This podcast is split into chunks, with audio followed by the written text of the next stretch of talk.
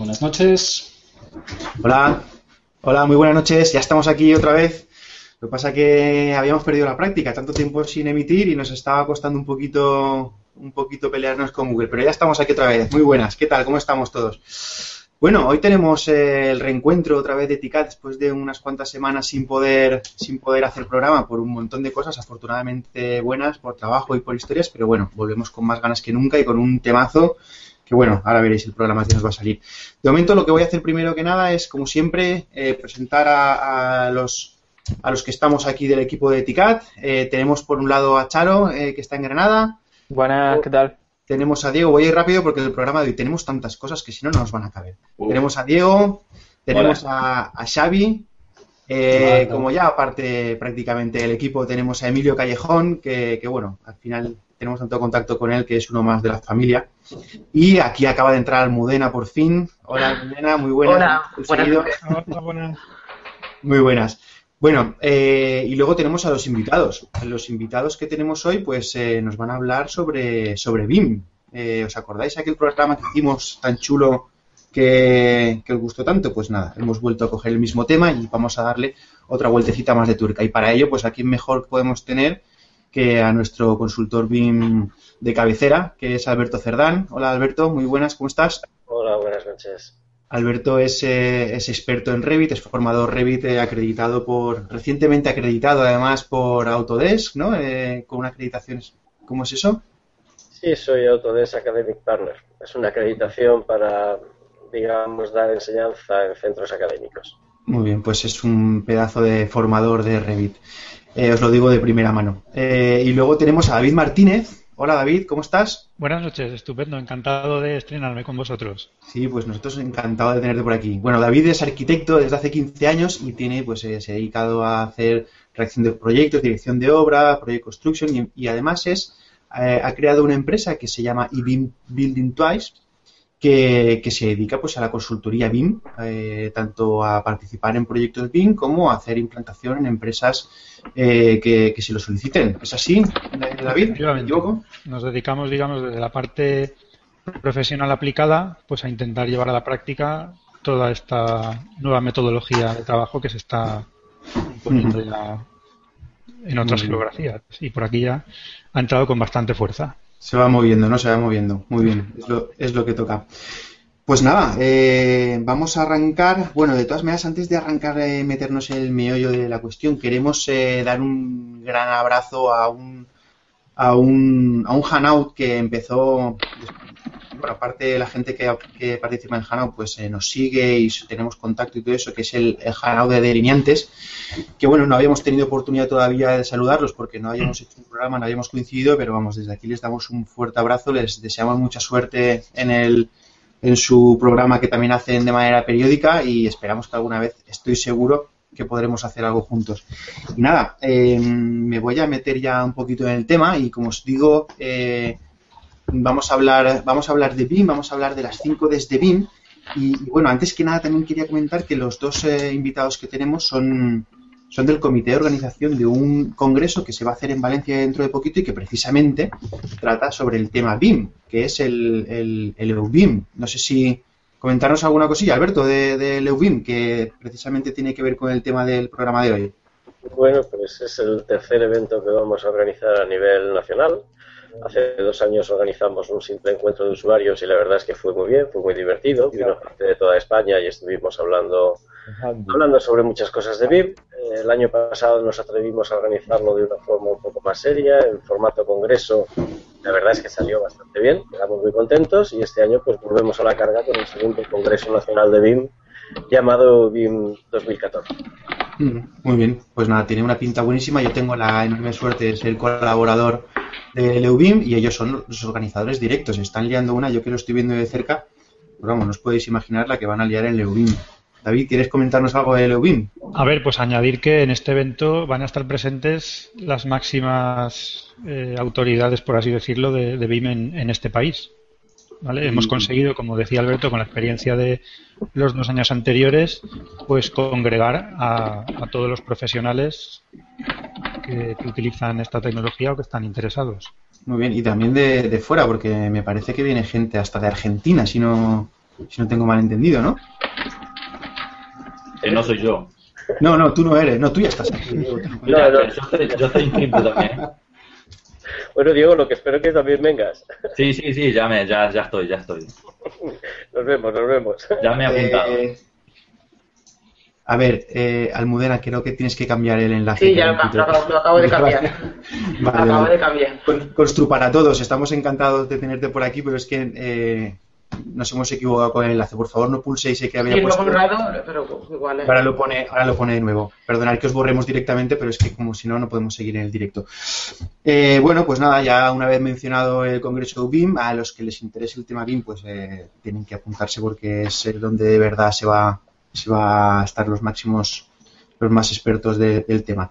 Y nada, si os parece, vamos a entrar ya en, en materia. Eh, por cierto, ¿con qué, si os dijéramos a alguno de vosotros que dijerais dos blogs o dos referencias o dos cosas que hablen sobre BIM para la gente que tenemos en el programa, que está oyendo, que están empezando eso? ¿Qué dos blogs os mojaríais? Aparte del de Acercas, por supuestísimo, que es el primero que, que se recomienda. Cada uno de vosotros, ¿qué, qué dos blogs mencionaríais de- sobre el tema? Dos y solo dos. Yo no quiero olvidarme de nadie, así que mejor no nombro ninguno. ¿No? Bueno, Pues, si pues, no, si pues si no os queréis mojar, hacemos, hacemos una cosa, si queréis, como, como son muchos, el programa lo tenemos bastante lleno y no vamos a pararnos ahora con el tema de los blogs. Si queréis, lo que podemos hacer es que nos pasáis algunos blogs que os parezcan interesantes y haremos una lista en el post que escribiremos después del programa. Pondremos una lista con los blogs que nos parezcan más interesantes para aquellos que quieran empezar a investigar sobre el tema. Claro que sí. Yo por el mismo precio te mando cuatro. Me mandas cuatro. Bueno, va, si es fuera del programa ya me puedes mandar los si quieras. venga. Muy bien, hombre. Yo tengo, yo, yo sí quiero, sí quiero preguntar a vosotros dos que sois más entendidos, porque encontré buscando en internet eh, algunos blogs que hablaran sobre BIM, encontré un par de ellos que estaban en inglés, pero explicaban algunas cosas que me parecían interesantes, que era, hablaban mucho sobre la conectividad entre programas. Uno se llama eh, Tools for Revit Blog, que bueno, también eh, organizan varios webinars. Y luego hay otro que es bastante, bastante técnico que se llama What Revit Wants que este explican bastantes truquillos y me parece bastante interesante lo que hacen. La verdad que aplico pocos, pero tiene buena pinta lo que ellos hablan. ¿Los conocíais? Claro, son muy conocidos ambos eh, en, en el mundo en el que nos movemos, que llevamos ya varios años. Estos dos que has mencionado, de hecho, uno de ellos ya se lo había pasado yo a Enrique Sí, en plan, sí. en plan Me, me ha mandado, más, más me ha mandado una lista con los... para, para iniciados, no, son Ajá. precisamente para, para, para principiantes. Pero sí, No. sí, es- estos dos están en la lista de los, de los top ten, por así decir. Los que Sí, me no, ha mandado David los compartiremos en el, en el blog y así los tendrá todo el mundo también, porque la verdad es que yo ahora que me estoy metiendo también en el tema es hay cantidad de contenido, es una pasada lo que hay por ahí. Claro, Bueno. pero ya, ya contenido que se salga de- del tema de descargar familias, que es lo típico un poco, pues las típicas bibliotecas, sino un poco Claro. más, pues trucos o explicar cómo se hacen ciertas cosas. Claro, algo concreto, ¿no? Muy bien. Bueno, pues parece que empecemos ya a saltar a estos dos personajes con nuestras preguntas. ¿Quién, quién se arranca? Diego, que te tengo en pantalla, va, tú mismo. Bueno, ver, tampoco, tampoco es una pregunta, bueno, creo que es una pregunta muy obvia, que seguramente sea como la pregunta que le hicimos a Alberto en el primer programa que vino, ¿no? Que, bueno, en realidad va para, para cualquiera de los dos, no sé quién quiera, quién quiera arrancar, pero es la pregunta que se hace todo el mundo al ver el, el- título del programa, y es que, que son realmente las desde BIM, ¿no? O que, entendemos por las desde. David, por favor, arráncate. Alberto, yo creo que esta es para ti. Sí. Bueno, sí, sí. Bueno, las Ds de, de BIM eh, es un acrónimo de, de la palabra dimensión. Están hablando siempre de dimensiones. Entonces, cuando se hablan de Ds en BIM, se hablan de dimensiones físicas. La primera D es la longitud, la segunda la anchura, la tercera la altura, la cuarta sería el tiempo, la quinta el coste, y a mí no me gusta seguir más allá porque entiendo que a partir de ahí ya casi es un término más promocional para, para vender la, la metodología de trabajo BIM que una cosa real. Esa es mi, mi opinión sobre las DES. Pero entonces, si no son devs, son funcionalidades, ¿qué, qué funcionalidades le podríamos añadir? Aunque no le pongamos la coletilla de D. Del BIM se pueden sacar un montón de, de, provecho, se puede sacar mucho partido, podemos sacar mucha información.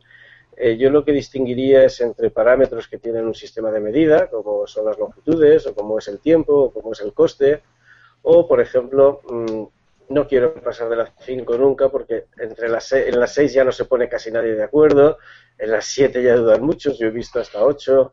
Eh, serían cosas más genéricas. Eh, por ejemplo, está claro que eh, un coste se puede fijar, es una variable y es una cifra exacta. Una eficiencia no se puede pasar con una cifra. Entonces, si la sexta dimensión fuera la eficiencia de un modelo, pues evidentemente hay más de una variable que lo pueden calificar. Por lo tanto, ya no sería una dimensión, sería un conjunto de aspectos, de propiedades a tener en cuenta, ya no sería prácticamente una dimensión. Es, esa, esa, es la idea que yo tengo. David, ayúdame. Ya, sí, yo co comparto plenamente la, la, opinión de Alberto y bueno, sí, creo que efectivamente esta es una forma de más quizás comercial o divulgativa de, de hacer referencia quizás a un concepto que sí que es acertado, que es que bueno que el BIM intenta eh, aglutinar o integrar otra serie de disciplinas o de procesos o de, o de profesionales que al final lo que hacen referencia es que con esta metodología de trabajo se consigue integrar todo lo que sería el ciclo de vida de, de un inmueble. Desde su, uh -huh. Por eso esas otras desadicionales normalmente se hacen referencia pues al, a la coeficiencia, al, al mantenimiento, facilities management, o incluso posterior reciclaje, etcétera. Un poco con, con, esa idea, pero que como bien dice Alberto, pues se sale un poco de lo, de lo estricto de, de los claro. conceptos físicos por de más, Por más que estamos comentando mm, esto, que tenéis razón, uh, sí que es verdad que más o menos la gente tiene el estándar más o menos hasta las 6 o podríamos, eh, es, en las, como decía Alberto, ¿no? en las 6 quizás empezaría la discusión, pero más o menos para que la gente se haga una idea, las podríamos decir cuántas son y enumerarlas y cuáles son, ¿no? Más o menos. O hasta, ficticias, lo que se dice. Hasta las que se puedan enumerar, ¿no?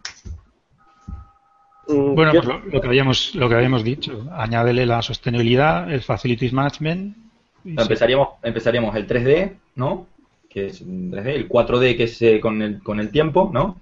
Sería planificación, el tiempo sería planificación. El 5D, ¿no? Que sería sí, la sí. parte del coste, que sería... Presupuestos uh -huh. y mediciones. Y a partir de ahí... Y a partir de ahí, como no estamos de acuerdo en seguir, pues pon las mismas. Pero bueno, sería, o sea, harían referencia a los aspectos de sostenibilidad, facilities management. O sea, sacar la eficiencia energética, por ejemplo, trabajar con eficiencia, sería una de las funcionalidades, o, o hacer prevención de riesgos, por ejemplo serían DES que se podrían ir añadiendo, aunque no, aunque sean una cosa comercial, ¿no?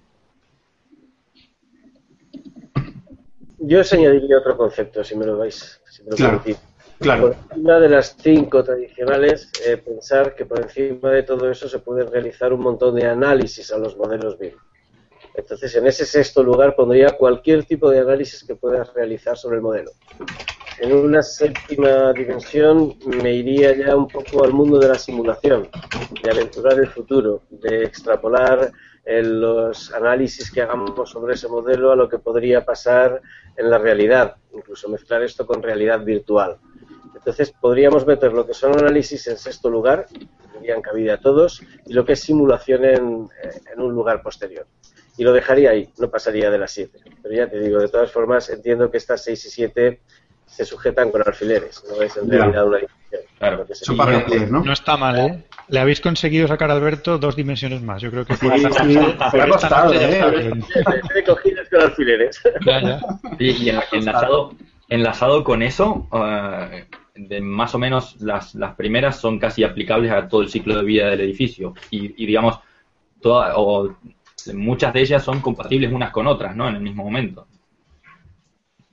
Claro, sí, sí. Yo diría que no son las dimensiones las que son compatibles con todo el ciclo de vida del edificio. el BIM intenta controlar todo el ciclo de vida del, del, edificio. La metodología de trabajo sirve tanto desde las primeras ideas como hasta que demueles el edificio. Por lo tanto, si las dimensiones, las vamos a admitir así, están dentro de, de lo que sería el BIM, pues evidentemente todas ellas valen durante todo el ciclo de vida del edificio. Claro, muy bien. Fíjate que yo pensaba que el BIM eran 3Ds porque era que se dibujaba en 3D. Hay que romper el mito ese, ¿no? De que el BIM son eh, modelado en 3D y es dibujo en 3D, ¿no? Bueno, es una de las características más, más visibles inicialmente y no hay que desdeñarla. Es muy importante porque facilita, facilita enormemente la comunicación entre todos los agentes que participan desde un punto de vista pues, pues muy, muy, muy fácil, ¿no? De los arquitectos, ingenieros, constructores, eh, operadores de edificios, con los clientes, la propiedad, desde luego es un, factor pues, muy importante que ayuda mucho en, en, todas las fases. Pero bueno, no deja de ser pues una, una parte de todo lo demás. Sí, pero la gente muchas veces se queda en, en que el BIM es eh, el dibujo en 3D, ¿no? Y ahí eso sería una, una pequeñísima parte, ¿no? Una herramienta más de todo sí, lo que y a los que estamos dentro y, y, y, estamos metidos en este negocio, pues es de las partes menos relevantes luego al final de la jugada. La más relevante sin duda es la, la dichosa I de información. La cómo información. Se, cómo se gestiona y cómo va de aquí para allá y, y se trata. Claro, muy bien. Chalo, ¿te animas? Eh, más adelante, es que quiero preguntar. Ahora después, ahora después. Ahora después, bueno, bueno, pues nada.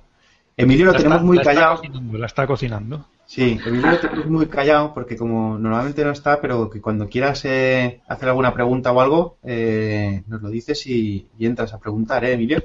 Aunque sea en alemán. Aunque sea en alemán, exacto. Tiene problemas de Alemania. Te contestaremos como nos dé la gana, pero bueno. Lo veo congelado, Emilio. No sé, no sé ni se me, se me escucha. Sí, Sí, sí. sí, perfectamente. Ah, fantástico. Pues, pues mira, en, eh, en cuanto a en cuanto a lo- la información, que es lo más importante del BIM, están de acuerdo los expertos. Em, em, no sé si entra en guion porque no. No importa, Emilio. Ok. Em, eh, me interesa cómo, cómo ven ellos el, el cambio en, en la manera de gestionar proyectos, con, porque, o sea, cómo afecta de manera directa, eh, eh, de manera práctica, no teórica. En la gestión de esa información, perdón. eh, con... David, ¿Qué los dos anima? ¿David o Alberto? Bueno, pues vam- vamos comentando, tampoco hay por qué. A ver, ¿cómo afecta directamente? Hay un, un primer factor que es clarísimo, que es en, en ser más eficiente. En principio, eh, toda esta información, si se logra implementar en todos los procesos donde, actúa, la característica fundamental del BIM es que estos procesos son automáticos. ¿vale? La relación entre las distintas bases de datos de toda la información que se maneja se intenta hacer lo, lo menos manual posible, dejar los antiguos procesos manuales de, de coordinación o supervisión pues a, a relaciones automáticas entre esas bases de datos. Entonces, esto evidentemente ahorra tiempos, aumenta la calidad del producto, se hacen las cosas más deprisa y mejor. Por lo tanto, pues al final más económicas también. Hmm. Se a mí me gustaría también destacar una idea y es eh, la forma de trabajo está evolucionando. Pues la forma tradicional de trabajo ha sido más bien en siglos aislados con personas que se dedicaban cada una de su tarea y también muchas veces con equipos de trabajo que se enfrentaban unos a otros, no todos contra el proyecto. Eh, últimamente se está viendo una tendencia en trabajar de forma mucho más colaborativa y trabajar todos para conseguir un, un mejor proyecto. Claro, ahí, ahí es donde iba yo. Mm, Para la importancia de trabajar. la información. ¿Perdona, Emilio? Sí, nada, nada, perdón, que ahí es donde iba yo, que ahí la importancia de la información ahí es vital. Sí, esta forma de trabajo tan colaborativa, si no hay un vehículo de comunicación como sea una plataforma de gestión de información donde todo el mundo pueda dejar la información relevante para que nosotros casi en tiempo real puedan recibirla, si no existe una herramienta como esta sería muy difícil llevarla, llevarla a cabo. Ujú. Muy bien. Y, Mira, quiero, quiero comentar, perdona Diego, eh, un tuit que acaba de poner TKS de Linear. Dice, hay un error general. Se está vendiendo BIM como renderización y 3D, creando confusión del sistema. Mm, bueno, depende. Sí. Totalmente. Sí, lo, Pues- hemos, lo hemos tratado hace breves minutos y es una de las características del BIM más llamativas, pero no, no es la más eficiente. Ya. De hecho, lejos. de hecho, yo me he encontrado gente que, que dice, no, el BIM es una mierda porque saca unos renders súper malos. Entonces ya el BIM, claro, ellos asocian a lo mejor el 3D Studio que hace, que se dedica a eso, a renderizar y todo eso, y claro, dicen, joder, si es que el Revit es una mierda, no me saca los mismos renders, lo hace mejor el 3D Studio, ¿no? Sin Pues embargo, bueno, si sacan esa conclusión, tienen razón, porque es cierto. O sea, en no eso es cierto, efectivamente, Claro. pero la lástima es que al quedarse ahí no ven más allá, ¿no? Y, y desechan el sistema por, porque no, no consiguen lo que ellos piensan que debería ser. Pues ya volverán. Ya volverán, ya volverán. Mira, también quería, quería- también quería preguntaros sobre alguna de las DES que habéis estado hablando, que son sobre todo la, la cuarta y la quinta, en la que se refieren al tiempo y al coste, que tradicionalmente son tareas que se han asignado a trabajos de aparejadores. Entonces, ¿vosotros creéis que puede ser una, mm, una especialización en la que se podrían dedicar los aparejadores eh, hilada también con esa especialización en BIM? Es decir, o aprovechar ese, ese conocimiento que tienen los aparejadores en esa gestión del tiempo y gestión del coste para canalizarla a través de, de las nuevas tecnologías con BIM. Desde luego, por supuesto, es un campo en el que el conocimiento es fundamental para, para manejar este tipo de tecnologías que al final son un, son un medio, no es un fin. Entonces, por supuesto, el conocimiento teórico y técnico hay que tenerlo, claro, para manejar esto con, con criterio, por supuesto que sí. Tanto a nivel de proyecto como a nivel de ejecución. No lo dudes. El BIM eh, puede ser tan útil a nivel de diseño como a nivel de generación de documentación de construcción, como de gestión en la propia obra o como de gestión del edificio ya construido. Mira, comenta desde Twitter, arquitecto técnico, eh, dice, veo tan lejano ese modelo de trabajo conjunto entre todos los agentes de la construcción a través de BIM. ¿Lo veis vosotros así también? ¿Esto que estáis diciendo? ¿No lo veis? ¿Que todos los agentes intervengan ahí es complicado? A ver, sin, sin duda son, eh, son modelos que necesitan práctica. ¿Vale? Y ahora mismo en, en- España pues estamos pasando por una fase de poca práctica constructiva por la recesión económica que hay. Pero yo que tengo ocasión, por ejemplo, de, de haber trabajado en, en otros mercados, veo que esto va bastante deprisa y en relación a- a- a otras épocas de, bueno, basadas en CAD, por ejemplo, que hacen falta muchos años de experiencia para mejorar procesos y, y aumentar la eficiencia, con esto se corre mucho más, va más rápido. Ujú. Conforme más DES se incorporen al, al proceso, más agentes deben estar involucrados. Claro, y más no- complejo y más complejo se hace también todo el sistema y, y la organización. Pero sí, sí, desde luego es el futuro, vamos. Alberto. En algunos, presente, eso iba a decir. algunos artículos. Lo que pasa que quizá la gente que está, la- eh, los instaladores, por ejemplo, y todo eso, que más que en despachos están en obra, quizá no se van a incorporar hasta que no puedan hacer esa gestión desde la misma obra, quizá, ¿no? Entiendo que a lo mejor faltan todavía herramientas de uso inmediato, de, de- de no tener que sentarse delante de una mesa de despacho para poder gestionarlo, ¿o cómo lo veis? A ver, necesitamos un cambio y tiene que empezar por un cambio de mentalidad. Tampoco puede ser que hoy estoy trabajando de una manera, me acuesto esta noche y mañana cuando me levanto hago las cosas de una forma completamente diferente. Poco a poco nos tendremos que ir adaptando a otras formas de trabajo que están experimentadas fuera de aquí, que están dando buenos resultados y que han producido mejoras en la industria de la construcción. Aquí, eh, pues como digo muchas veces, estábamos hace mm, 10 años tan ocupados construyendo cualquier cosa porque todo se vendía y todo valía, que no nos estábamos fijando en lo que estaba pasando en otros sitios. En otros sitios ha habido esta evolución. eh, el BIM, la idea como BIM surgió a la vez que el, que el CAD, pero no se ha podido desarrollar hasta que, digamos, la posesión de máquinas informáticas potentes no se ha democratizado. La forma o la idea de trabajar con toda la información de una construcción conjunta en una sola base de datos, en un modelo y ver todas las relaciones que puede haber entre toda esa información existía desde hace mucho tiempo, pero no había máquina, digamos, al alcance de cualquier persona capaz de gestionarlo. Quizá por eso nos conformamos con acercar. Ahora, afortunadamente, los ordenadores nos permiten una capacidad de proceso mucho mayor pensar en lo que llevamos simplemente en un teléfono móvil en el bolsillo. Es mucho más potente que lo que teníamos en el ordenador hace cinco años encima de la mesa.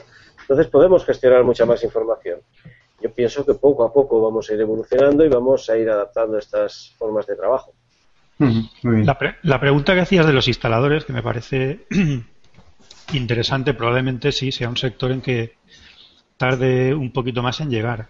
Yo os puedo aportar en esta charla la experiencia de una de las últimas consultorías, la que, pues bueno, se puso en valor la, tercera dimensión de las DES que estamos hablando hoy, pero no tanto desde el punto de vista de render, sino como de colocar las cosas en su sitio y con su posición real. Veréis, se trataba de una obra bastante, bastante grande, según el, el que lo llevaba entre manos, el manager que lo llevaba entre manos, dice, yo no tengo datos para poder afirmarlo, pero él lo decía, que era el proyecto de BIM más grande que se estaba haciendo en Europa eh, el verano pasado. Además son de unos arquitectos de mucho renombre. Eh, pues aquí nos encargaron el ir dos semanas por delante de las instalaciones en obra. ¿vale? Teníamos que modelar las instalaciones a un ritmo de ir al menos dos semanas por delante de los instaladores para cotejar todos los planos que venían en cada de los ingenieros, que eran firmas de primerísimo nivel, y les encontramos más de 100 conflictos eh, a la propiedad. Nosotros reportábamos esos informes, los ingenieros resolvían junto con los instaladores los encuentros más conflictivos antes de ser ejecutados en obra, porque lo, lo que primaba aquí era el plazo. Ellos no tenían que parar para poder entregar a tiempo. Se cumplió y el cliente le ha valido muchísimo la pena eso es esa otra de las facetas del BIM que se dice que es construir dos veces. Pues bueno, no hace falta construir esa segunda vez desde el minuto cero, puedes hacerlo cuando quieras, cuando... Antes, durante o después del, del, edificio real. Porque claro, cuando, cuando hablamos de 3D, para que la gente se entere, no es solo hacer un 3D bonito, sino que estamos hablando de, de toda una coordinación 3D, de, de analizar colisiones, de constructibilidad, ¿no? La constructibilidad estaría dentro del 3D, ¿no? En este caso, lo más conflictivo eran las propias instalaciones entre sí y las instalaciones con la estructura. Hmm. Lo de las colisiones yo creo que es clave también en este tema del BIM, ¿no? Porque el poder saber antes de que te vaya a tocar en la obra, que te, que te choques en el, en el 3D. Es Efectivamente. La capacidad de anticipación a, esos problemas que con la tecnología tradicional o basada en CAD y procesos manuales de coordinación surgía, pues sí, aquí hay todas esas ventajas que desde luego... Que, además nos las, comíamos, nos las, comíamos, los aparejadores cuando teníamos un plano que pasaba una bajante y resulta que coincidía con una viga así de plana y decíamos, ¿y ahora qué hacemos? Ya resolverlo en el, en el momento y eso era una parada en la hora, evidentemente. Pues esa es otra de las ventajas de la, de la tercera dimensión de las que estamos hablando hoy. El, que, como se ve todo en 3D, pues lo, ves, lo ves enseguida. Y además te avisa, ¿no? O sea, te puede llegar a avisar. Sí, sí, sí. Hay programas que, tienen automatizado ese proceso de, detección. David, no lo ve? Hace poco estuve, no sé si, no sé si lo viste tú, pero en el, en las redes sociales del Colegio de Aparejadores de Granada publiqué eh, la, la, creación de una empresa que habían hecho unos arquitectos técnicos de aquí de Granada que utilizaban que utilizaban BIM para proyectar instalaciones industriales porque ellos aprovechaban esas tres dimensiones para, para hacer el replanteo bien de instalaciones industriales en las que iba a haber muchas muchas tuberías, muchas instalaciones y podían entrar en conflicto unas con otras. Claro, no, no, conozco el caso concreto que comentas, pero sí, sí, desde luego. Así sí, pues, pues, recibieron recibieron aquí en Granada un premio premio por no sé exactamente por en, algún tipo de premio de estos de emprendedores de la Universidad de Granada y la verdad que tenía muy buena pinta. Se llamaba SCADA 3D Solutions. Ajá, me lo está muy bien esta gente. Y si me quiero resaltar una idea. No penséis solamente en la ley física de que dos volúmenes no pueden ocupar el mismo espacio al mismo tiempo. Eh, las piezas, para poder construirlas, colocarlas, eh, operarlas, necesitan un espacio de trabajabilidad alrededor. No se trata solo de, calcular la intersección de las dos piezas, sino de que cada una tenga alrededor el espacio que necesita para ser puesta en obra y en funcionamiento.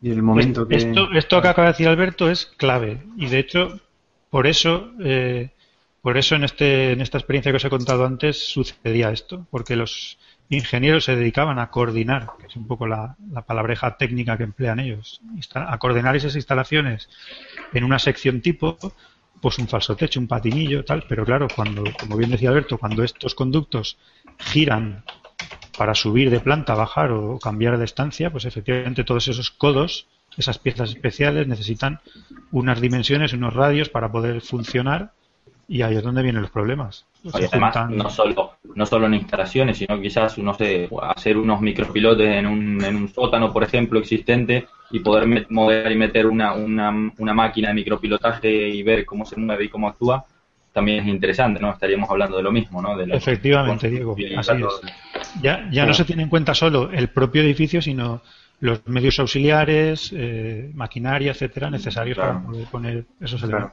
Claro. Oye, eh, aprovechando que tenemos aquí a Emilio que está en Alemania, ¿tú estás viendo algo de estas cosas por allí? y además que estás trabajando ya, ¿se huele esto o no, o no se mueve? Eh, no, por lo menos en el donde yo trabajo no, no usan BIM. Eh, mm. En la calle se oye, bueno, como aquí, tampoco me ha dado mucho tiempo a, a investigar más, pero no lo he visto en uso todavía. Vale, vale. Bueno. Y, aprovecho, ya, ya, que, ya, que, cogí la palabra. Claro. En el, caso ese de los instaladores, David, eh, los instaladores tenían acceso a, a, esa, a, eso, a esa información, los propios instaladores. Por supuesto, claro, claro. Tenían, model, tenían acceso a, a toda esa instalación en, en, unos visores gratuitos que también podíamos mandar algún enlace y nombrar algunos de ellos, porque son de muchísima utilidad, claro que sí. Pues los pondremos en el post también. Visores, visores gratuitos. Visores eh, gratuitos de todas estas. Sí, mira, todo con, con, estos software que son, pues bueno, aunque siguen siendo, son asequibles para lo que hacen, son caros, ¿vale? Pero para, para difundir esta información que estábamos hablando, que generamos con los modelos BIM, ah, pues se puede, se puede visualizar, ¿vale? Por, por, por terceros que simplemente tengan que verlas, no tengan que, anotar o editar esas, esa información. Pues que le dieras el papel del plano, ¿no? Sí, claro. Además de tener planos, pues la ves en 3D, te puedes mover por ellas, activar y desactivar unas, coger, poner filtros, ese tipo de utilidades son programas que pesan muy poquito y son tremendamente útiles para chequear, para, para comprobar, para supervisar. ¿Y se pueden llevar también en tablets, por ejemplo? Claro, sí, sí. De hecho, Autodesk tiene varios, varios programitas que lo hacen. Vale. Oye, pues hablando de software, va, me voy a meter yo en la de software. Pues voy a decir. Ya, ya tardabais. Ya tardaba, ¿verdad? Mira, tenemos aquí una lista que el otro día preparamos de software que se nos, que no se nos venía a la cabeza que se supone que es vivo o no, ahora nos lo diréis vosotros. Os decimos el nombre y en dos palabras me decís eh, la utilidad, ¿vale? El Naviswork. Es una aplicación para gestión principalmente en obra. Gestión en obra, de tiempos, de planificaciones o de... De, visualización, de colisiones. es, ¿Es herramienta BIM? ¿No es de modelado o sí? En el ejemplo que te estaba poniendo antes podría servir para detectar colisiones en una pieza que se está moviendo por dentro de la obra. Vale, perfecto. Eh, Espera, espera, que, ah, este, este, programa hay que darle un par de toques más. Venga, venga, venga, sí, ahí vamos. El, Navis no modela, ¿eh? No modela nada. Vale. Gestiona los modelos que se hacen con otros programas. Vale. ¿Y qué gestión le hace? Y aunque es un software de Autodesk, lee más de 60 tipos de formato. Lee IFC, que es el formato estándar, por así decirlo, del, del, del BIM, al igual que el DXF puede ser el estándar del CAD, pues el BIM, que leen todos los programas, pues el, el IFC intenta ser este, este formato para, para el BIM. Igual que lee archivos de Revit, pues los lee de, de, los otros programas, Archicad, Allplan, Vectorworks, etcétera, etcétera. Lee, de todo. Por supuesto, lee CAD también, DWGs, PDFs, Es un gestor, un gran gestor. Y este programa es el que se está utilizando también mucho ahora para, para las empresas constructoras para hacer lo que se llama preconstrucción, ¿vale? Y simular con las, con las otras de la cuarta y la quinta, eh, estos, estos modelos constructivos en los que se detectan interferencias y todo lo que hemos hablado. Es ese programa. Vico. Vico es un programa de gestión en obra. De lo mismo, ¿no? Sería un Navisworks de otra casa, ¿no? Sí. Con menos características gráficas y más características de gestión de datos. Vale. Revit. Me toca contestar. Revit es un modelador. Venga, modelador. Archicad. Ah, perdona, eh, Enrique, es un modelador que cubre tres disciplinas. Eh, normalmente en construcción siempre se examina por una parte la, gestión arquitectónica o de piezas arquitectónicas, la estructura y las instalaciones. No todos los programas que se utilizan para hacer como bases de, gestión del, del, almacenamiento de los datos que hay contenidos en un modelo BIM son capaces de gestionar las tres disciplinas. En este caso, Revit sí que tiene un modelador de arquitectura, uno de estructuras y uno de instalaciones, aunque no son programas específicos de cálculo. Por ejemplo, el de estructuras no calcula. Es algo que hay que aclarar muchas veces. No es un programa de cálculo de estructuras. Gestiona las piezas de la estructura y sus componentes, pero no calcula. Vale. Archicad, más de lo mismo de otra casa, ¿no? Archicad es de otra casa diferente. Vale. Primavera. Dos palabras, ¿eh? Tampoco, si no queréis entrar mucho, eh, por si no os conocéis, solo decir, eh, tiene esta funcionalidad, el Primavera. Pues el programa de gestión, como el Project, es el homólogo del Microsoft Project. Vale, para hacer gestión de GANs y de planificaciones. El Bentley. ¿O Bentley es una casa comercial? Es la casa es la casa, ¿no? Y tiene varios programas también de, de aplicaciones. MicroStation, ¿no? Sería en este caso. MicroStation es más de dibujo. Creo que tienen una aplicación que se llama EcoSim que intenta gestionar información de la construcción. Lo que pasa es que yo lo desconozco, no os puedo dar más, más información sobre él. No sé si es un sistema de almacenamiento de información BIM puro o es un sistema de gestión de representaciones. Como lo desconozco, mejor no os doy información. Vale. Igual, si os parece, si vamos luego hablando de las otras D, podemos ir mencionando los software que van más relacionados con las otras, ¿no? También. Vale, como queráis. Porque a, priori del 3D tendríamos básicamente cuatro o tres grandes modeladores, ¿no? O sea, Revit, Archicad, Allplan y el de Bentley, que no me acuerdo cómo se llama, ¿no? Creo que será EcoSim, pero no te olvides del Digital Project. Pues eso. Vale. Y la. Entonces. ¿Qué os parece si pasamos de D? ¿Perdona? ¿Qué os parece si pasamos de D? Venga. Hablando, cuando estabais hablando recién de primavera y de Vico y demás, eh, el, 4D, cuando hacemos 4D, ¿cuáles son las maneras de introducir en, nuestro modelo la, la, variable tiempo? ¿Vale? Y, y, qué es lo que aportaría Mm, ¿Qué os parece a vosotros que, aporta de novedoso o como algo nuevo hacerlo en, en, BIM? ¿vale? A, la, programación, digo, a la planificación tradicional, pasarle a, planificar, la planificación en BIM. Bueno, yo creo que la principal característica es enlazarlo con el, con el modelo virtual que se ha estado modelando.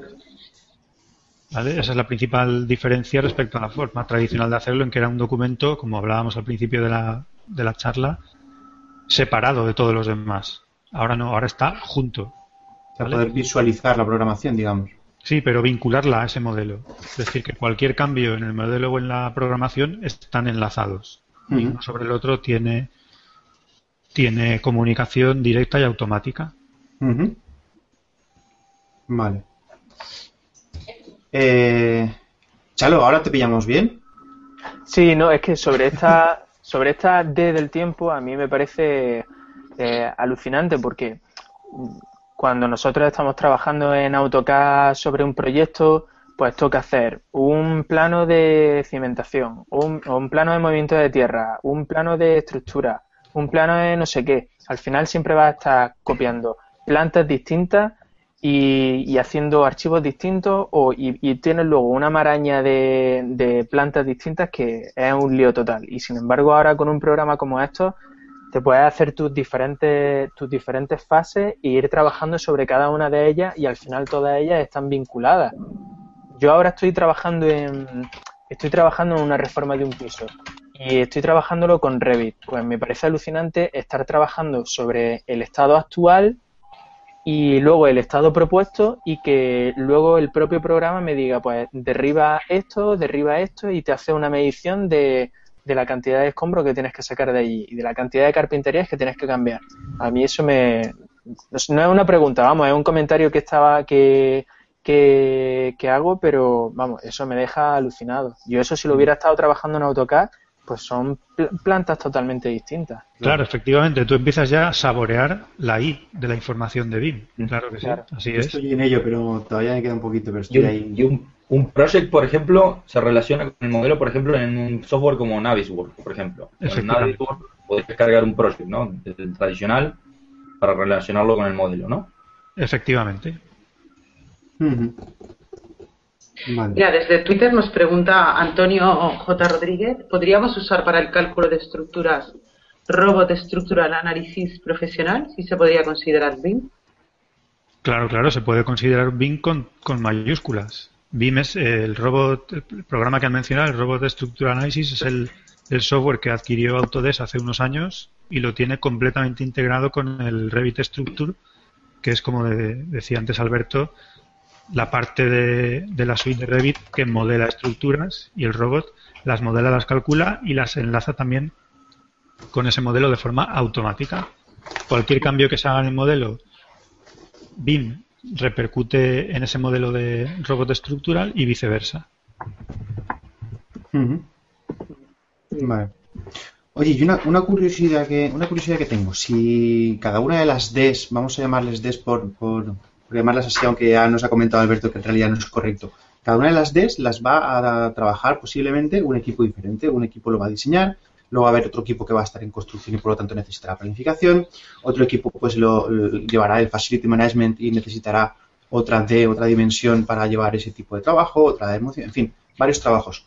¿Qué ocurre si los, los, equipos evidentemente van a ser diferentes, si utilizan software diferente, si no se hablan entre ellos y solo les va pasando el modelo de unos a otros. ¿Eso se puede compatibilizar de unos equipos a otros a lo largo de toda la vida del, edificio? Se puede, intentar, se puede intentar hacerlo. Vamos a ver. Eh, enlazando un poco con, lo que estábamos hablando antes, eh, hacer BIM no es usar una sola aplicación, es usar un montón de aplicaciones.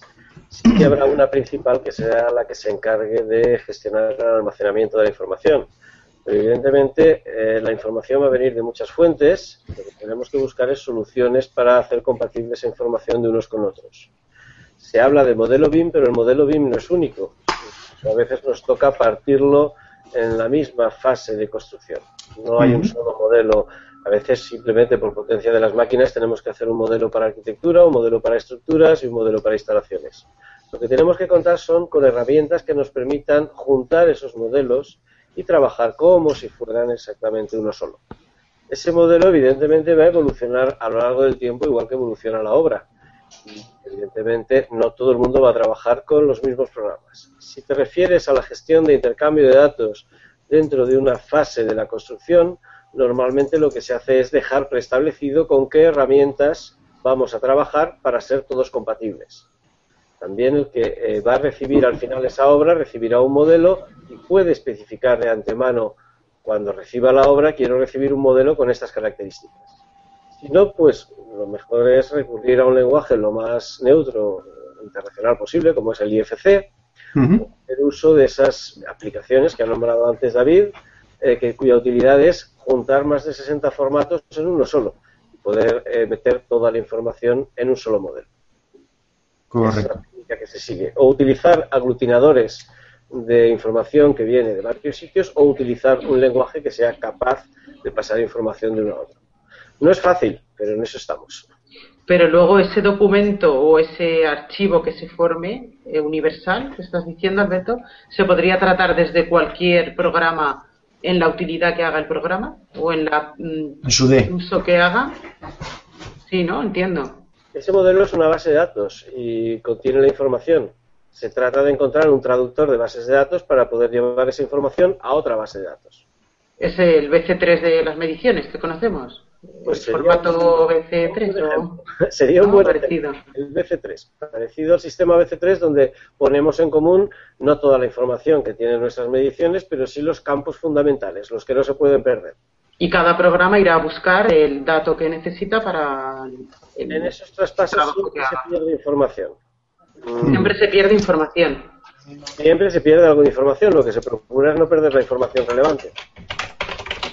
En este, en este asunto que se, que se está hablando ahora, pues hay un organismo internacional que se llama la Building Smart, que es un poco la que se encarga de, de establecer pues una serie de, de códigos o estándares para que lo que se está comentando ahora, para que esta, esta información que fluye y que es necesario que sea así entre distintos programas y distintos agentes, pues sea lo más común posible.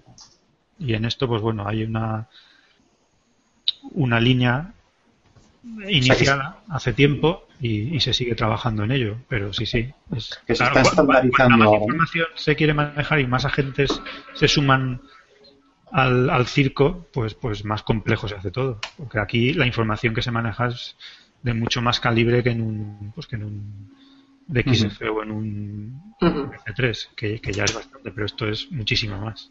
Claro. Eh, una pregunta, David. ¿Tiene algo que ver esto con el BIM Server? ¿Org? ¿La organización esta? ¿O no?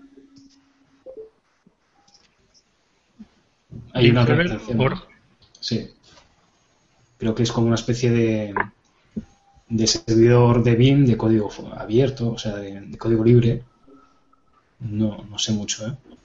Yo creo que el Lean Smart se dedica a establecer, a establecer, digamos, las, las líneas, las directrices. O sea, esos, no- esos estándares. Para vale. que luego las casas lo desarrollen, ¿no? En función de esas directrices o como... Es como marcar unas pautas para que todos los programadores, digamos, o las, eh, los softwares se adapten los lenguajes o algo así.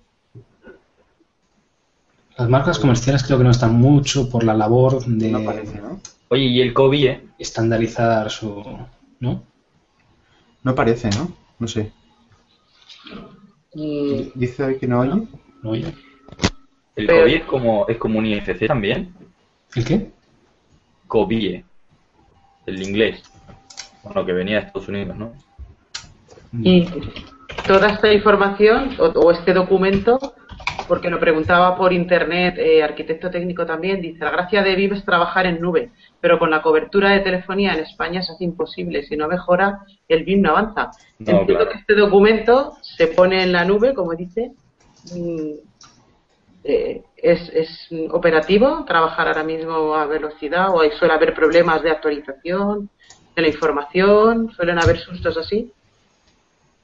Mm, Se trabaja normalmente en local y se hace intercambio de información. Todavía no estamos preparados para trabajar teniendo los programas en la nube y los datos en la nube. La forma de trabajo habitual es que el programa o la aplicación con la que vas a gestionar los datos esté instalado en local en tu ordenador. Y tú te traes información y envías información. Vale. Eh, La pregunta, ¿no? Eh, ¿Cómo se planifica en BIM una obra de forma cronológica? O sea, movimiento de tierras, cimentación, estructura, los planos de organización, los planos de seguridad y salud, y si se puede incluir todo en el mismo modelo. Eh, ¿Cómo se trabaja en, en las etapas diferentes en este mismo modelo? Eso sería la cuarta dimensión, ¿no? La cuarta D, la del tiempo, que ya hemos comentado antes también. David, ¿contestas tú o contesto yo? Disculpad, es que yo me he tenido que salir y entrar porque se me había ido el audio. Si, si puedes repetir la pregunta, por favor. Sí, sí. Eh, bueno, era cómo se planifica en BIM una obra de forma cronológica. El movimiento de tierras, cimentación, estructura, planos de organización, eh, meter también el tema de se- seguridad y salud, y si se puede incluir todo esto en un mismo modelo. Y cómo se trabaja en estas diferentes etapas dentro de- del sistema BIM. Bueno, la forma de hacerlo es exactamente igual que a lo tradicional. Hay que hacer una programación y a nivel técnico pues hay que tener los conocimientos necesarios para poder hacerla. Se hace con los programas de programación habituales que se han comentado antes. En este caso sería el, el Microsoft Project y el, o el Primavera. Y esto luego se enlaza, es donde viene un poco la novedad y la, y la ventaja, con ese modelo BIM que ya tenemos. Se enlaza automáticamente para que esas relaciones entre tareas y las dependencias entre las mismas pues se asocien a, a la información que hay en ese modelo.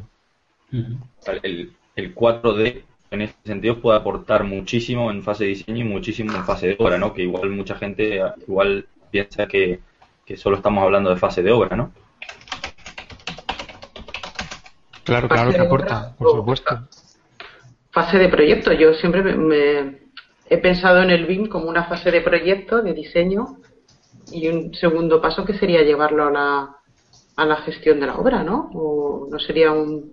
Puede hacerse No, solo lo, digo, de proyecto. lo digo porque a veces en, en el proyecto los proyectistas a la, a la planificación igual le dan poca importancia, ¿no? Y suele aparecer el mismo, el, el planning de unas barritas GAN al final del proyecto y, y ya está, ¿no? Mm, Que, que trabajando en BIM No, no te estoy entendiendo, Diego. No sé si estás hablando de planificación, del desarrollo No. del proyecto. No, sí, o sea, en- si hablamos del, del, del, del 4D, ¿vale? Del factor tiempo y de la planificación que se hace, o sea, puede ser, trabajar en un modelo BIM con 4D puede ser muy beneficioso tanto en fase de diseño como en fase de luego de obra, ¿no? Que, Eh, tradi- que tradicionalmente en fase de diseño la, gente pues pasa un, po- un poco de, de- de- de puntas, ¿no? Con el tema de la planificación y hacer un planning bien hecho y que, y que con BIM lo puedes trabajar mucho más, quizás, ¿no? Sí, lo que pasa es que igual no le interesa al, al proyectista, No, hombre, sí, ¿por qué no? porque a él se la, si no se la ha encargado, igual se la sopla, y el que le interesa de verdad es al, contra- al contratista, que es el que tiene que optimizar sus tiempos, ¿no? Digo, Pero no te, sé. te puede aportar caso, muchas pero- cosas, me, me da la sensación. Temas de constructibilidad, como los que hablábamos hoy, por ejemplo. eh, si tienes en cuenta fases, te puedes dar, cu- te puedes dar cuenta de muchas cosas, de cosas que Mm. van a ser que no las vas a poder construir porque antes tienes que hacer otra, no sé, ¿sabes? Lo Sí, típico en ese que... sentido sí, claro. Bueno, era una cosa al aire. En Ah. esta cuarta dimensión entraría también lo que es el mantenimiento posterior del edificio, el facility management. Sin duda. Y este es uno de, las, de los campos que, en los que más se va a notar las, las ventajas del BIM. De hecho, siempre cuando analizamos el ciclo de vida de un inmueble, pues que puede durar, por ejemplo, 50 años de vida útil, pues nos dedicamos un par de años a proyectarlo, otros dos en construirlo, o tres, según la dimensión que sea, pues no mucho más allá. Y el resto de años, fíjate, es para, para su gestión, mantenimiento, operación, y ahí, es, ahí tiene muchísimo que decir la base de datos de- del modelo BIM, muchísimo. Po- ¿Podríais poner un par de ejemplos de utilidades concretas en, en la fase de Facility que se podrían gestionar o hacer con BIM para que la gente lo pudiera relacionar directamente con algo, un ejemplo claro o dos ejemplos claros? Mira, por ejemplo, se me ocurre en instalaciones, o sea, en, instituciones públicas, edificios de, instituciones públicas, que siempre hay mucho gasto de calefacción, no sé, como es una institución pública, muchas veces pues no se gestiona el coste. Se, y enlazo también con una pregunta que quería hacer. ¿Se puede hacer el, el- ese facility ma- management con, con el BIM de edificios tan grandes? Y, si, y la segunda pregunta es, ¿estas instituciones públicas, vosotros sabéis si aquí en España se han planteado algún tipo de gestión de este tipo? Yo sé que están en ello. De hecho, conozco algo, pero bueno, es un poquito confidencial y no puedo decir mucho. Pero en Iberdrola, por ejemplo, sé que se están metiendo ya bastante, bastante de lleno con esto. Y enlazando con la pregunta que se hacía antes, que no se ha contestado, por lo de los ejemplos, Sí, por favor. pues tiene, tiene mucho interés porque, bueno, hay un ejemplo muy tonto, pero bueno, se, se funde una luminaria del, del tercer piso de un edificio y no hace falta ser un superoperario de BIM. Eso cualquiera puede introducir en el sistema, claro, si, está, si hay un sistema establecido ya para, para ello, de facilities, pues que aquello no va bien o que no funciona o que le hace falta un repasito o lo que sea. Esto le llega automáticamente porque el propio sistema está montado de esta manera al encargado de mantener esto, este edificio, que puede ser, eh, puede llevar la operación de este edificio y de muchos más. Entonces, pues tener como una especie de central de compras y saber la vida útil de las luminarias, cuándo se han cambiado, cuándo va a tocar su revisión, cuándo va a cambiar, cuándo tocan cambiarse.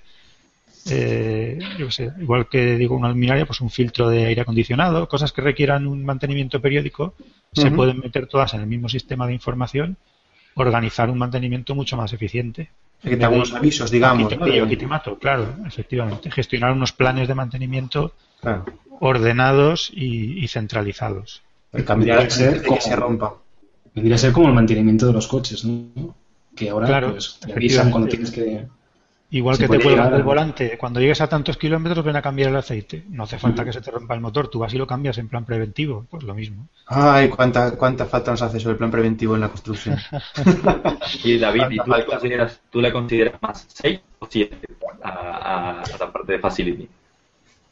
Me da igual, ponle tú el número. Está claro que es un, es, una, ¿no? es, un, es un elemento muy importante, desde luego. Pero para poder llegar a esta fase, pues ah, igual hace falta pasar por las anteriores. Aunque no me extrañaría que cuando alguien se dé cuenta de, los ahorros que le puede producir esto, pues haga esa inversión de, pasar a BIM.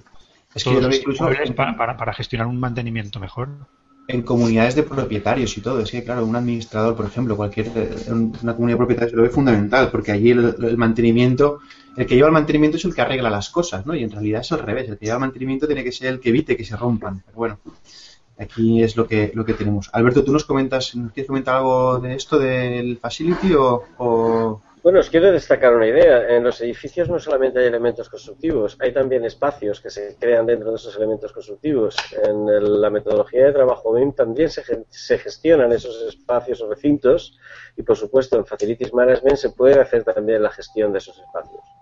Toda la información de esos espacios viene del, del modelo BIM y después se implementan nuevas aplicaciones que lo que hacen es gestionar pues desde habitaciones de un hotel o aulas en una universidad o incluso camas en un hospital o habitaciones. Toda esa gestión se puede hacer basada en la información que sale del propio modelo BIM. ¿De qué manera concreta se puede gestionar, por ejemplo, una habitación de un hospital? Hay aplicaciones que se dedican a eso y existían incluso antes de que tuviéramos modelos BIM. Lo que pasa es que simplemente se metían listados de habitaciones por número y superficie. No se metían. Ahora la suerte que tenemos es que podemos enlazar mucha más información, sacar esa información del propio modelo de construcción, con lo cual será mucho, mucho más real, y después eh, servirnos esa misma maqueta para gestionar todas esas piezas. Preguntan por, preguntan por Twitter qué diferencia hay el plan de mantenimiento actual con software como es que hacen ahora y uno que se haga bajo la metodología BIM. Pues un poco lo que hemos comentado anteriormente, la automatización de toda esa información, que las relaciones entre, la información está, eh, pues está, está relacionada automáticamente. Toda la información que vas a meter en un sistema de gestión no la tienes que introducir tú, sino que te viene del modelo si el modelo es capaz de llevar toda esa información al programa de gestión. Y la ventaja que tienes es que esa, esa información que le llega siempre será mucho más real si ese modelo BIM es la maqueta y es la imagen virtual de tu, de tu edificio. es interesante. Muy interesante el tema este. ¿eh? Hablando de, obra pública y de, este, de esta utilidad como mantenimiento luego de edificio, edificio público, ¿qué, ¿qué pensáis? ¿El BIM puede servir para esas licitaciones de obra pública subir un poquito el listón en cuanto a la gente que opta a obras en general, profesionalizar un poco esa figura del constructor. Ya, lo es, un poquito ya lo es en otros países y aquí llegará sin duda. Aquí no somos a lo mejor un poco eh, tirados para adelante, ofertamos y luego ya veremos si sabemos de BIM o no sabemos de BIM. Creo que ¿Os estáis encontrando con eso? ¿Os estáis encontrando con ese caso? O puede, ser, puede darse. Que somos tirados para adelante, sí, sí, nos estamos encontrando. Puede darse, puede darse la situación de que alguien, se, con tal de llevarse una obra, sabe hasta. Pero luego que, luego que contacte con David. Pero luego, que, exacto. Luego que, que tiene mm, servicios de. recurren a servicios de auditoría, porque habrán casos así, que con tal de llevarse una obra de la administración, para luego poder llevar este mantenimiento y toda esta utilidad que da el PIB, los hay, los hay, sí. Yo he participado en algunos, sí. Dicen, bueno, me piden esto en el pliego. Hazme lo que haya que hacer para yo poder defender que cumplo esta condición. Sí, pues se, están, se, están, se están solicitando, se están ofertando obras que estén bajo requisitos de BIM? Sí, pero fuera de España. Fuera, de España. Aquí todavía los pliegos públicos no, no contemplan esto como un factor. Aquí no hay obra. que se valore. Me- Bueno, de, momento se han puesto en internet los pliegos de licitación de obras públicas, o sea que algo es algo ya, ¿no? Me parece que hay una directiva, ¿no? Para, para que se, las, li- las administraciones eh, liciten en BIM en poco. Sí, online, sí, ahora ya los hacen. No, no, no, online no. Me refiero en BIM. A que, es En las, BIM. eh, No lo sé, por eso pregunto. Lo de... que hay una directiva, digo, para obligar o para No, para recomendar. obligarlo, aconsejan. Aconsejar, sí, sí, la directiva se que aconseja a los... He cambiado, he cambiado de palabra enseguida. Aconsejar a los estados a que hagan sus licitaciones exigiendo una metodología BIM. Creo que eso No ya. se obliga a ningún estado a que la aplique. Bueno, entonces España lo hará dentro de 10 años. Hmm. A ver, la, la directiva que, me- que mencionas, que salió hace dos meses, en febrero, eh, Europa se está fijando en, en Reino Unido, que es un poco el país que, que públicamente ha decidido dar el primer paso adelante a nivel oficial y, y- y, bueno, determinó hace un par de años que para el 2016 todas las intervenciones públicas que se hicieran pues tenían que estar avaladas por, por el uso de esta, de esta tecnología, pues porque ya le estaban viendo los beneficios eh, Claro. que podían obtener. Entonces, se lo tomaron con tiempo para poner de acuerdo a todos los agentes que forman parte del sector de la construcción, promotores, constructores, operadores, propietarios, pues intentar hacer unos estándares comunes y ponerse de acuerdo en qué elementos tiene que incluir ese modelo BIM para poder eh, desde comunicarlo, chequearlo, que forme parte de, de los contratos, etcétera. Mm. Entonces, pues bueno, han, han desarrollado ellos, han sido los primeros que se han puesto las pilas en desarrollar algo eh, serio y público. Y entonces Europa está fijándose en ello. De hecho, Reino Unido pues ha ofrecido y ha abierto todo ese trabajo a, a las comisiones que, que están llevando esto en Bruselas y, y por ahí van. Pero bueno, esto de momento que tengan intención igual es más político que políticamente Claro. correcto que otra cosa, pero está claro que pasos hay que dar, porque si, Mm. si no se dan, pues no, no llegaremos nunca. Muy bien. ¿Qué, qué de nos falta de- por hablar? Nos hemos Cinco, dejado no hemos algo. pasado- creo que es la pregunta de las cinco, Ah, venga, venga. que no hemos hablado. Y es una ¿Cuál es la de- 5? la, del, la del precio, la del coste. Ah, vale, vale. Eh, si, por ejemplo, de un modelo ah, solo estamos sacando mediciones, ¿eso quiere decir que estamos haciendo 5D en teoría o nos falta la- o realmente hay que introducir la variable precio? Vamos a ver, la quinta variable sería el coste, que estaría en función de las tres dimensiones anteriores y del momento en el que yo lo pida, es decir, de, la cuarta, de la planificación. Eh, los modelos BIM lo que guardan es información sobre las tres primeras, sobre el momento del tiempo, y te pueden dar todas las líneas de medición de todas las partidas que tú quieras en un instante dado. Eso lo multiplicas por un simple precio y te da un coste. Lo que es la gestión de mediciones y presupuestos es una gestión que hacen otras aplicaciones, que son los programas de presupuestos, mediciones y presupuestos, que hacen gestión de precios auxiliares, que hacen gestión de precios unitarios y que no son tareas que se hacen dentro de los modeladores. Que quede bien claro que en el, proce- en el proceso o en el, en el sistema de trabajo BIM se utilizan muchos programas. El cambio sobre cómo trabajábamos antes es que no vas a poner a nadie a medir sobre un plano, no vas a poner a nadie a medir sobre un fichero digital de XF midiendo elementos que están ahí dibujados, y lo que vas a hacer va a ser obtener información real de las tres primeras dimensiones de cada una de las piezas de tu obra. Si a eso le añades un precio, obtienes un coste. Y ese coste lo puedes variar en función del tiempo, porque no todas las cosas tienen el mismo precio antes o después. Podrías aplicar precios en función del tiempo. Y esa es la gestión que se puede hacer dentro de la metodología de trabajo BIM. Evidentemente, para hacer la gestión económica, lo que necesitas es coger la información. La diferencia, espero que quede bien clara, que es, en vez de medir una persona, todos esos datos te los da directamente el modelo. Porque el modelo sí que tiene la descripción de todas las piezas que componen el edificio. Efectivamente. Y además, quizás la ventaja de emplear este tipo de tecnología es que eh, fomenta aquello de las decisiones informadas. Es decir, que cada decisión que se va tomando, pues tienes la información suficiente para anticipar las consecuencias de la misma y llevarte menos sorpresas.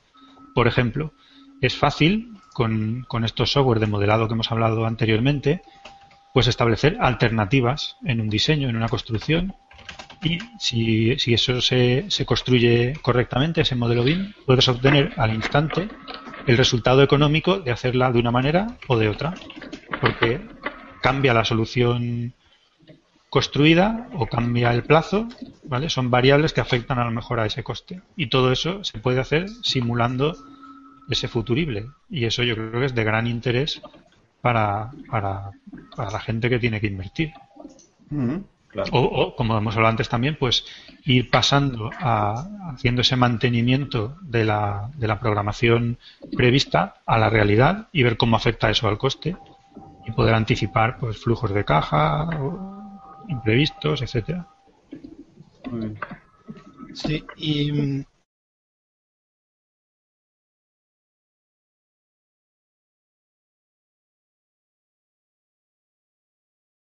¿Estamos dentro? Estamos dentro. Se ha caído Santana, ¿no? Nos Estamos hemos caído dentro todos, y, ¿no? y estamos en directo, ¿eh? Seguimos, seguimos en directo, ¿eh? Emilio, estabas Se ha caído, ¿no? Sí, sí, pero bueno, esto ha vuelto solo. ¿se, se- se me escucha? Emilio, se te oye. Sí. Eh, preguntaba que si que en España eh, yo conozco el, eh, que, que, por ejemplo, la, la empresa Presto está volcándose mucho con, con el BIM y hay alguna, eh, no, no sé si hay otro, otro, otras firmas que estén también virando hacia BIM con la misma con la misma intensidad. Si, si vosotros conocéis alguna. Además, mira, Presto es uno de los patrocinadores del congreso que hemos mencionado al principio. ¿Cuál? ¿Cuál de congreso? ¿Cuál, cuál, qué congreso? Pues mira, un congreso que se llama EUBIM, Encuentro de Usuarios BIM, que va a ser el tercero que se hace ya consecutivamente en, en Valencia, que es sin duda la cuna del BIM en España. Presto se ha dado cuenta de eso que decía yo antes, de que la- los datos de las mediciones ya no van a provenir de una persona que se dedique a introducir datos, sino que simplemente se va a programar la extracción del modelo. Se va a consultar la base de datos que tiene, de la información que tiene el modelo dentro y van a venir ahí. Por lo tanto, lo que está haciendo es subirse al carro de poder sacar fácilmente todos esos datos del modelo. Y además actualizarlos lo antes posible porque lo bueno que tienen los modelos es que en cuanto actualizas algo actualizan toda la documentación que proporcionan. Por lo tanto, los programas de gestión de mediciones y presupuestos deben heredar esa propiedad de que en cuanto se produzca una- un cambio en el modelo, lo más rápido posible volver a obtener esa información para actualizar el presupuesto, si puede ser de forma inmediata, mejor que, que dos minutos después. Claro, claro. Rápido y automático, que no tengas que estar ahí pendiente tú de, de- de actualizaciones o de tocar nada. Claro. Con lo cual, ¿te puede hacer las, las certificaciones? Eh, o no sé. Eso es una combinación de la 4D y de la 5D. Y Tú se dile- puede, o... Tú dile a las piezas en qué momento se han construido, que sepan su tiempo, y entonces te sacará un listado de mediciones para que generes el coste en un momento dado. Y le, Bueno, te hará cam- una... un- Vale. y le No cambias el será una punto de certificación, será una planificación económica, ¿no? Una planificación... Si hablamos de certificación, como ese hecho que certifica que durante un periodo de tiempo se han realizado ciertas tareas, si tú a cada tarea le vas añadiendo la información de en qué momento se ha realizado, lo único que tienes que hacer es ir a una base de datos y decir qué se ha hecho entre este periodo y este periodo. Mira, lo nuevo que viene en certificaciones. Perdón, Alberto, termina, termina. No, no, no, sigue, sigue. David. Lo bueno que, lo nuevo que viene en certificaciones y es interesantísimo es certificar con una tablet en la obra. Eso Y es eso, lo buenísimo. tenemos, y eso lo tenemos a la vuelta de la esquina. Con un modelo que está consensuado, es el real y está mantenido, ese modelo, porque es el que se va haciendo. Con un dedito vas, georreferencias tu tablet hacia ese elemento, le aprietas a un botón, se enciende, giras la cabeza, ¿está de acuerdo el arquitecto? ¿Está de acuerdo el aparejador? Sí, pumba, lo damos por certificado. Y eso automáticamente se sube a la nube y genera los informes que, que sea necesario. Eso no está tan lejos. Eso es una Eso eh, eh, es, es un ahorro tremendo de trabajo, eh, en este caso para la, la dirección facultativa. Y eh, también había leído por ahí por Twitter y, a- y a- en otras ocasiones, eh, los delincuentes dicen que a ellos también les quita trabajo, ¿no? Pero en, una, en que se un- lo da. en un tono, en un tono más eh, quizá, quizá pesimista. Eh, ¿Vosotros también lo pensáis? no puedo contestar, Emilio, porque te he oído entrecortado. Si alguno de los compañeros te ha oído y puede repetirla. Me ha pasado lo mismo. Sí, pues la, repito, que, si pensáis que el, modelado con BIM eh, quita trabajo a los delineantes, al igual que, por ejemplo, las certificaciones eh, eh, con BIM sería un ahorro de trabajo tremendo para la dirección facultativa y eso, es una, de, es una de, de las visiones de los delineantes, que algunas veces lo ven de un punto de vista pesimista. Yo lo veo como una oportunidad para ellos. ¿eh? Exacto. Yo no pienso que, el cambio de la metodología de trabajo vaya a perjudicar a ninguno de los agentes que intervienen en el proceso constructivo. Eso sí, todos vamos a tener que reciclarnos un poco. Todos vamos a tener que cambiar la mentalidad y cambiar un poco la forma de trabajar. Pero pienso más bien que es una oportunidad para ellos. Yo creo que es oportunidad clarísima. La base de datos que se meten a un sitio, alguien tiene que ir metiéndolos también. Y, creo que cambiarán funciones, pero desde luego... Como, dice siempre este Pepín, eh, que lo saludamos además, eh, son delineantes proyectistas, por lo tanto es que yo creo que es una figura idónea para, mm. para, para gestionar un modelo, por ejemplo. Efectivamente, quizás hay que adaptarse a estos nuevos roles que van viniendo y hay que hacerse experto en, en, este tiempo actual que es de transición. ¿Cómo? Con lo que hacía antes puedo entenderme con lo que viene ahora. Entonces ahí hay también mucho que... Los delineantes tienen mucho que decir en, este campo, por supuesto que sí. Claro. Oye, nos hemos dejado antes una pendiente del coste, Diego. Eh, ¿La querías comentar tú? No, no, yo ya. No, ah, no, la última eh, se la hice, no, no, no. Era una que, estábamos hablando del coste en la obra y queríamos preguntaros si, si conocéis si se ha desarrollado ya algún software para la visualización en directo del coste del proyecto. Bueno, el Navisworks permite esta funcionalidad que hablábamos antes. Puedes Ver, ir viendo la evolución de, tanto del proyecto como de las modificaciones que se van produciendo durante la obra y tener una especie de, de preliquidación instantánea en cada momento de la obra. Saberlo completamente. Tú puedes, tú puedes anticipar un flujo de caja al día 137 de unidades de obra están previstas ejecutadas y cuánto cuestan. Mm. Metiéndole los contradictorios, los eh, de, todo, ¿no? Todo lo que le vayas metiendo al modelo te lo actualiza al instante. Claro, porque eso está enlazado con, con, el software que gestiona esa información. Pues eso es una pasada también. Como ¿eh? está vinculado, efectivamente, claro que sí. Y además el Navis, el Navis, te permite tener una doble, eh, que eso considero que es una ventaja interesante, te interesa tener una doble programación, la prevista y la real.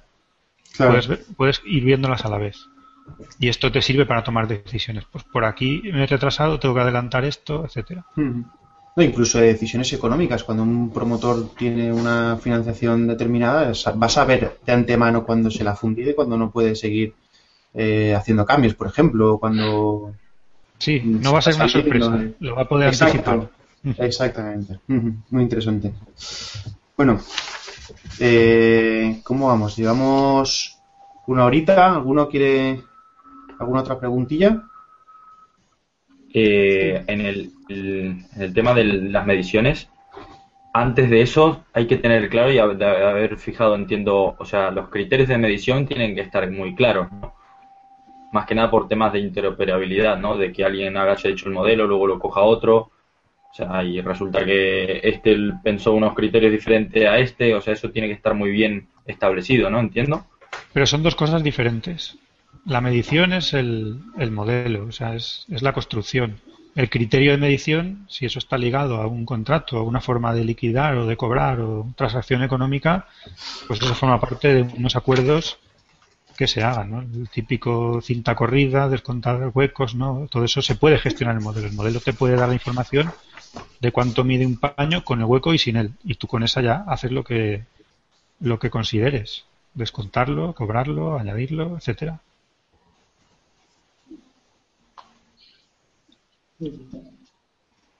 Vale.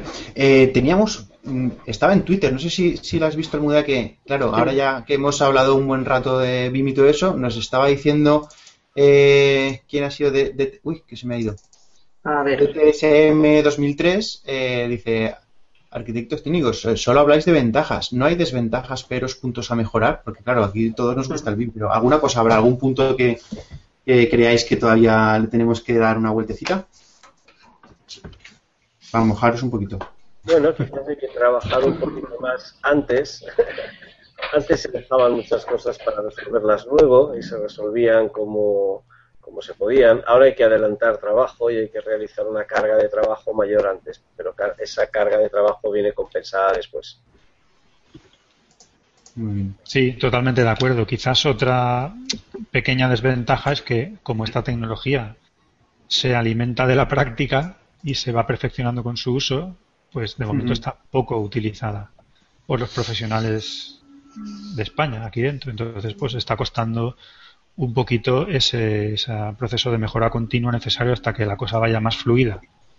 Sí, eso lo, he comentado yo por Twitter también, que una de las desventajas que yo le veía era que no había muchos profesionales utilizándolo. Sí, pero yo tampoco lo tildaría de desventajas, pues es una cualidad de una tecnología cuando se empieza a introducir hasta que se hace más masiva o yo mayor difusión. Entonces estamos en ese tiempo, pero bueno, es, es una característica más que Yo le veo una barrera importante también para que no, para la aplicación al al pueblo llano, ¿no? A la pequeña obra, a la obra de reforma, a la obra que, muchos estamos llevando hoy en día, que yo le veo que es la barrera económica, ¿no? Eh, tiene unos, es una barrera importante a la que muchos no podemos acceder porque el nivel de obra no entra y quizás sea un fallo de, todo este tipo de software de las, de las empresas que lo están desarrollando porque los precios son realmente prohibitivos en muchos casos y dices, ostras, es que esto no, no, no, se lo puede permitir una persona ¿Te al profesional. software? Claro, eh, al final es que, vale, tú te puedes plantear el, adquirir el software, pero luego lo tienes que rentabilizar y quizá las obras, eh, los que, las obras de determinado tamaño, mm, la repercusión del software sobre el trabajo, pues quizás sea la barrera de entrada en cuanto a decir, oye, no me, merece la pena esta repercusión, porque además no es que necesites uno solo, porque a lo mejor te compras un Revit y estás haciendo la parte de modelado, pero no estás haciendo BIM. Necesitas la parte Presto, tienes que comprarte el Presto, tienes que comprarte... Es decir, la barrera de entrada económica la veo importante, ¿no? ¿Cómo lo veis? Creo que es uno de los fallos del BIM, de, esto, que tienen que bajarse un poquito para que alcance a más gente también. En una situación normal, de, economía normal, no como la que tenemos ahora, no debe ser un problema, porque trabajar con este software es mucho más eficiente, lo haces más deprisa, puedes hacer más trabajo o de más calidad o abarcar más parte del encargo. Entonces, claro, el problema es que ahora no hay faena. Entonces, pues sí, claro, para hacer dos reformitas y tres informes, pues evidentemente no lo puede rentabilizar con, e, con ese nivel de ingresos. Pero, insisto, con una economía normal, de, tampoco hace falta de, lo que teníamos hace pocos años. Con, algo normal, con un ritmo normal, no lo veo tan exagerado. Y la, la, actualización continua que se está produciendo, por ejemplo, que cada año te saca una versión nueva de Revit, por ejemplo, ya no puedes eh, recibir documentos con la versión nueva y por lo tanto te obligan a actualizarte. Yo solo veo un fallo también, un, una contra, ¿no? De todos los pros que hemos hablado, una contra es la tremenda actualización tan rápida que no te permite, que tienes que estar siempre actualizándote y por lo tanto adquiriendo licencias más modernas, ¿no? Yo creo que ese es otro debate, Enrique. Es el debate sí, ¿no? Nos metemos en otro. forma de, de actuar en determinada casa comercial. Yo sobre el tema sobre el tema anterior quería darte un dato y es que no creo que el coste mayor en una implementación de, de BIM sea precisamente la adquisición del software. Tienes otros costes como son la adquisición de máquinas de trabajo, tienes otros costes como son la formación del personal y sobre todo un coste que es el coste, te diría, social, hasta que la gente se acostumbra a, a trabajar de esta, de esta manera no pienses que el mayor coste es el de la adquisición del, software. No, el, desarrollo, el desarrollo, desde luego, es importante. Creo que alguno decía el tema del alquiler del software, ¿no? Que, también puede ser un, modelo. Es lo que se nos viene encima. La mayor parte de las casas están evolucionando a alquilar sus programas por el tiempo que tú lo necesites. Por Twitter, Francisco Castro dice todo muy bonito, pero el software BIM vale una pasta si no vas de pirata a deporte nacional, ¿qué alternativas baratas existen? ¿Existen alternativas? ¿Hay diferencias de un software a otra tantos como para decantarte por un programa o por otro? En precio, evidentemente, unos tienen unos precios mayores y otros tienen unos precios menores. Eso es así. Ha sido así. Y habrán, habrán programas que den facilidades, es decir, versión estudiantes, Sí, pero la versión estudiante no la puedes hacer. Porque favorezcan este deporte nacional, ¿no? Habrá versiones, ¿no? Las versiones de estudiante No son para, para estudiantes, para estudiantes. La- el que Pero trabaja con la versión de estudiante es tan pirata como el que se lo descarga, ¿no? Creo yo. Claro. Exactamente igual. Muy bien. y no, lo- no lo decimos por nadie. bueno, en fin. Eh, esto no lo está viendo Autodesk, ¿no? bueno. eh, Se podía alquilar por semanas la licencia, claro. sí. Mm. Luego cortamos el programa, ¿no? luego editamos, luego editamos. Esto lo están haciendo los de Adobe, ¿no? Con Photoshop y todo el, el- toda la suite de, de diseño. Están ahora ofreciéndolo por un alquiler bastante razonable. Y Tú si tienes un proyecto en Office también, ¿sí? Sí, sí, sí, Office 360, ¿no? O algo así. Te, están, te lo ponen en la nube y lo alquilas por un tiempo y... Sí, sí, creo Me que parece sí. algo genial. O sea, la idea, tú tienes un proyecto, pues igual te interesa alquilar un, un software o, o te alquilas un montón de software para hacer ese proyecto. ¿Te dura un mes? Pues un mes. Y después ya no lo usas el resto del año, pues no pagas por Además, eso. eso la ventaja que tienes como el renting de los coches, que tienes un coste directo fijo seguro y que lo puedes repercutir directamente a ese proyecto en concreto. Ujú. Y tienes la última versión siempre, y bueno, al final creo que andará por aquí la cosa. Sí, pero, pero creo que estamos, como decía Alberto, eh, es otro debate diferente y quizá nos lo dejamos para tener la oportunidad de volverlos a invitar en tu programa, ¿no? ¿Qué Y ahora, sería a no ser- esto? eh, ¿qué sería esta? bueno, en cuanto a LES, luego también tendríamos el tema del, del control de calidad, imagino que sería otra funcionalidad barra D, el tema de prevención de riesgos, seguro de salud sería otra funcionalidad barra D, en fin, nos hemos dejado un montón, pero es que, claro, aquí podemos tirarnos en las 12, llevamos una hora y media prácticamente y podríamos tirarnos yo creo que hasta mañana por la mañana hablando de esto. Yo creo que, a no ser que alguno tenga alguna pregunta que se le haya quedado en el tintero, eh, podríamos ir ya cerrando. Yo, Mira, yo- yo Emilio. tengo una preguntita. Mira, Emilio, va, que casi, casi entras en la campana. Ya, ya, ya que me invitáis. Eh, eh, en- con respecto a- al BIM Project, al BIM Project Manager, ¿cómo, qué- cómo entra en el, en el proyecto, en el proyecto esa figura? ¿De la mano del, estudio de arquitectura, de la mano directa del cliente? El, man- el manager de, de la gestión del BIM. Bueno, van a tener que haber varios managers. conforme se va aumentando la, la complejidad y toda la información que queramos ir metiendo, pues cada grupito tendrá que tener su propio manager. ¿Vale? Habrá que tener un manager del modelo de arquitectura, otro del de estructura, otro de instalaciones, o varios de instalaciones, etcétera. Ah, Pero sí, luego pues es un poco una función parecida pues a la dirección de proyectos. Esa figura va a estar siempre. Y yo creo que es fundamental que sí que el, como tú decías, que el propietario designe su, su propio gestor de toda esta información. Es importantísimo. Porque es un poco el que tiene que parle vosté, calle vosté, o sea, el que tiene que repartir un poco, hay que redactar unos documentos bastante extensos y complejos, pero claro, esto ya requiere, esto son para, para obra- obras mayores. Muy bien. Pues nada, como decía, eh, Emilio, como es el invitado un poco de, del grupo, hemos eh, salvado por la campana, pero me parece que ya, ahora sí que, no, sorry, no, hombre, estás, estás invitado, eso faltaría. Es que por el chat me va diciendo cosas. Eh, nada, yo creo que ya el programa creo que ha quedado bien, siempre se nos quedan cosas en el tintero, no podemos pretender que un tema tan importante, tan grande como el BIM, eh, en una hora y media lo vayamos a resolver ni muchísimo menos, pero esperamos que al menos os haya creado debate, que os haya creado interés en, en la filosofía BIM para el que no la conociera y, que los que sí que lo conocíais, pues que veáis que, somos muchos los que ya nos vamos interesando por este tema y que desde luego yo le veo, no es que le veo mucho futuro, es que sí lo veo todo. Creo que es el, creo que es el camino que tenemos que coger. Bueno, eh, simplemente eh, mencionar eh, de nuevo el congreso de BIM que se va a hacer en Valencia, el que sepa, el que le interese el BIM, que mire en. Eh, luego de nuevo, y-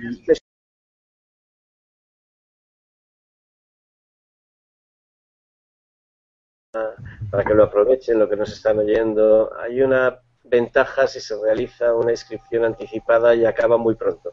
Entonces yo animo a la Vale. gente a que no lo deje para más tarde. ¿Qué lo- ¿Qué día termina? pues termina el día 6, así que no queda mucho. eso es ya. Vale. Bueno, de todas maneras, el que, que si se anima alguno, eh, yo voy a estar, Alberto va a estar, David va a estar, Diego va a Yo estar. también. Almudena vendrá a tomar café algún día, imagino, así que no se olvide, no se olvide si alguno va a venir, de venir, saludarnos, llamarnos, tutearnos y decir, oye, que estoy por la escuela de arquitectura técnica en el EUBIM, pasaros a verme. Y pasamos y nos tomamos una cervecita. Igual hacemos un directo. Hombre, pues eh, podría, estaría bien. Ahora lo hablamos. Ahora lo hablamos, a ver, ahora lo hablamos, a ver qué tal. Ah, fuera, Bueno. fuera del Congreso. Mencionado, mencionado el Congreso de nuevo, sí que me gustaría reiterar otra vez el saludo al, al Hanau de Delineantes, porque antes cuando he saludado no estaban, pero ahora sí que tenemos por aquí a este Pepín y tenemos a más gente que, que son parte de ese Hanout y, y les deseamos la suerte, toda la suerte del mundo con esa iniciativa. Eh, les saludamos de nuevo y nada. Enrique Sí, también, que no, que no se nos olvide nombrar un programa de radio que empieza la semana que viene, Constru Radio. Que es un programa de radio que van a hacer una hora en... lo El lunes, ¿no? enterado- El lunes. Sí, el día 7 y estaremos atentos. Un programa de radio hablando de construcción puede ser interesante. Seguro que ¿Puede sí. oír por internet? Sí. Constru Radio, sí. No, bueno, es en Barcelona, tú lo puedes oír en la radio y luego creo que lo van a colgar con un podcast. Eh, costurradio.wordpress.com para el que no lo eso eh, ahí tienen toda la información.